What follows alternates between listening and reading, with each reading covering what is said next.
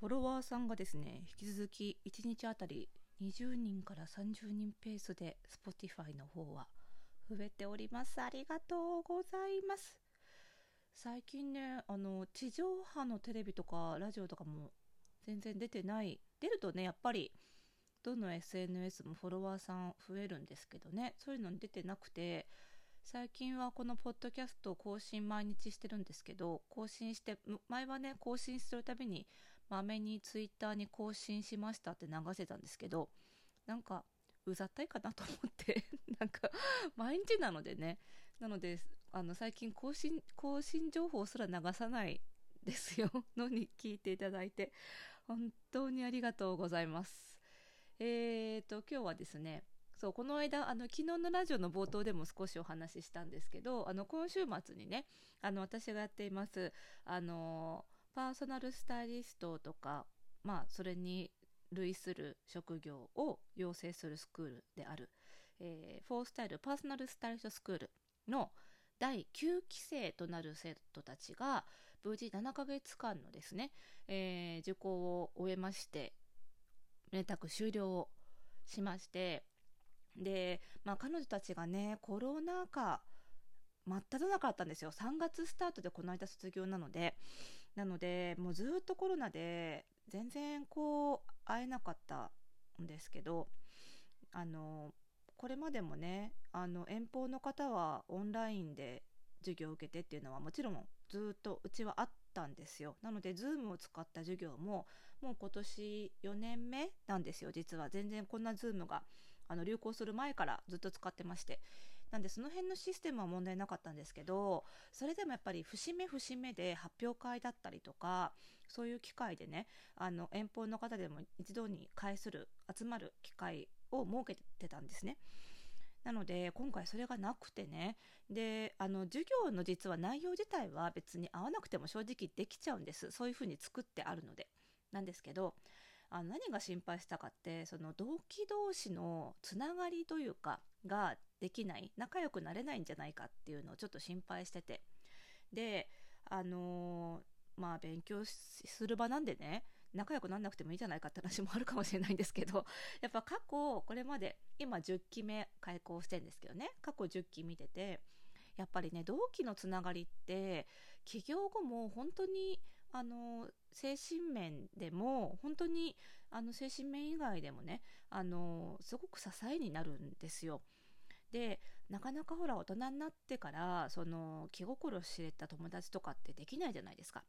で会社とかに行ってると友達できますけどやっぱりちょっと利害関係絡んだりすると本当の意味で友達になりづらかったりしません？なんか会社の友達でもなんかどっちかが会社辞めてからの方が仲良くなったりするじゃないですか なんかそういう感じであのスクールの友達同期ってあの実はライバルなようでいてあのうちの最後の開業講座の授業でターゲット設定とかを結構しっかりやるとそれぞれ微妙にターゲットがずれるのであの実はこうビジネス的にもぶつかり合わない仲になるんですよ。そうするとなんかすごく似た場所で頑張ってる仲間その利害関係がない似た場所で頑張ってる仲間似た似たジャンルで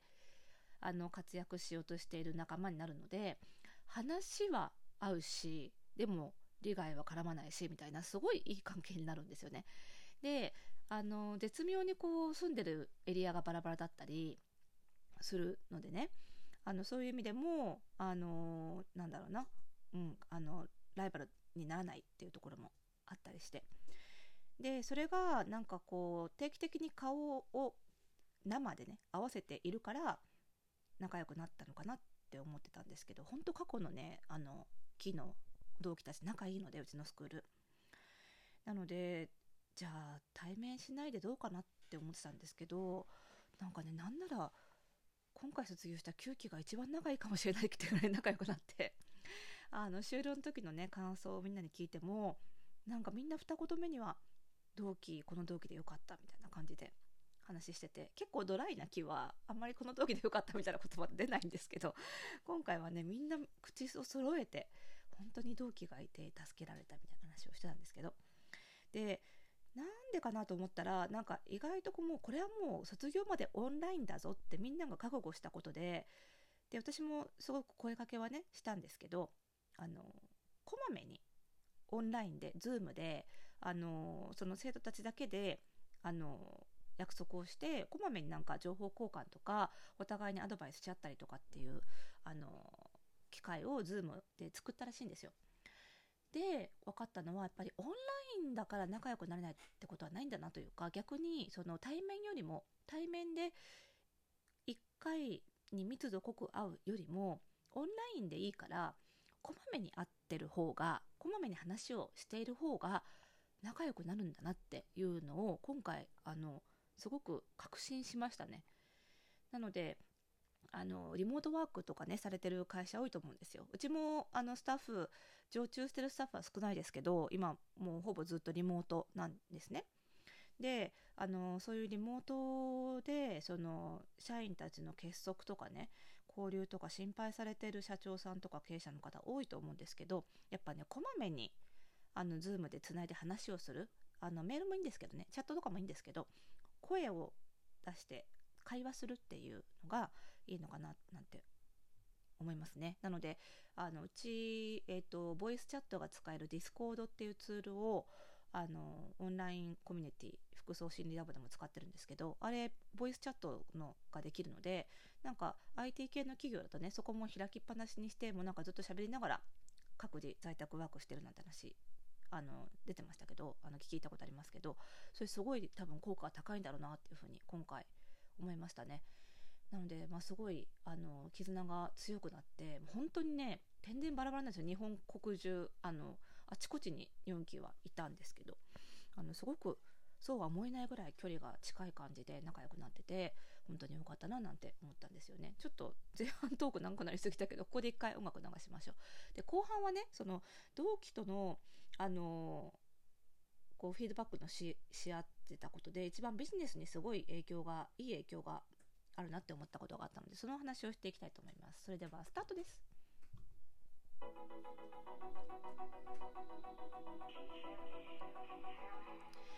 はい。ということで、今回111回目、111回目の配信でございます。おしゃれな呪いとくラジオでございます。この番組では、あなたに巻きつくファッションへの思い込みイコールおしゃれな呪いをバサバサと解いていきます。服装心理学をベースに、おしゃれをもっと楽しみ、自分を変えるコツをお届けしています。お相手はパーソナルスタイリストで、日本服装心理学協会代表理事の久野里沙でございます。今日もよろしくお願いいたします。はい。ということで今日この後ちらっとお話、もう残り時間少ないんですけど、ちょっとお話しするのは、その、おしゃれな呪いというよりは、起業にあたっての呪いなんですけど、そのね、あの、最後の開業講座っていう講座で、あの、それぞれのね、ビジネスを、あの、メインと、メインに売るサービスは何かとか、どういうお客様に売っていきたいかみたいな計画を立ててもらう授業が結構長くあるんですよ。でその組み立てなんかでもすごく同期の間でいろいろ意見アドバイスし合ったらしいんですけどあの面白かったのがやっぱり授業中に誰かが発表するじゃないですか。そうすると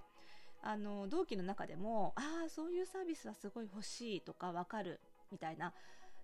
ことを言う人と全然それ私買いたくないっていう人が分かれるっていう。でこのねあの買いたくないっていう人がいるサービスの方が売れるんですよ実際。で万人が全員がね全員が全員ああなんとなくいいんじゃない？みたいなサービスって全然売れなかったりするんですよね。でこれ買いたくない人がいるサービスってどういうサービスかっていうとその対局にもう究極にすごく欲しい人がいるっていうサービスなんですよ。つまりそのサービスを尖らせてこの人のためにっていうこう個別化したサービスを作れば作るほどその対局に全然そのサービスに合わない人が生まれるっていうことなんですよね。でやっぱりそれぐらい尖らせないとそのあ私のためのサービスだって感じてもらえないので結局みんながあなんとなくいいかもねって思うサービスってなんかふんわりしていてまあ客観的な意見を取られればいいかもねとは言うけど自分が買うかって言われたら買わないみたいな すごくぼんやりとしたサービスになりがちなんですよね。なので逆にその同期の誰かにね私全然そのサービスのあの存在意味が分かんないとか あのなんかなんでそういうサービスが必要なのか分かんないって言われるぐらいの方がその対局にあそれすごい欲しい私のためのサービスだって思う人がいるっていうことが多いのであの全員に受けるサービスを作らない方がいいよっていう話をしてたんですね。なんでそれでなんか結構ねあのそんなに仲いい同期でもやっぱり性格とかあの住んでる場所とかあとはその家庭環境というか生活環境っていうのかな？もう全然違うのでやっぱりそうなるとその欲しいサービスじゃなくなったりするんですよね。なんでそういうのも面白いなーなんて思いながらあの聞いてましたね。なのであの結構ね起業成功した人の中にはそんなの絶対やらないよって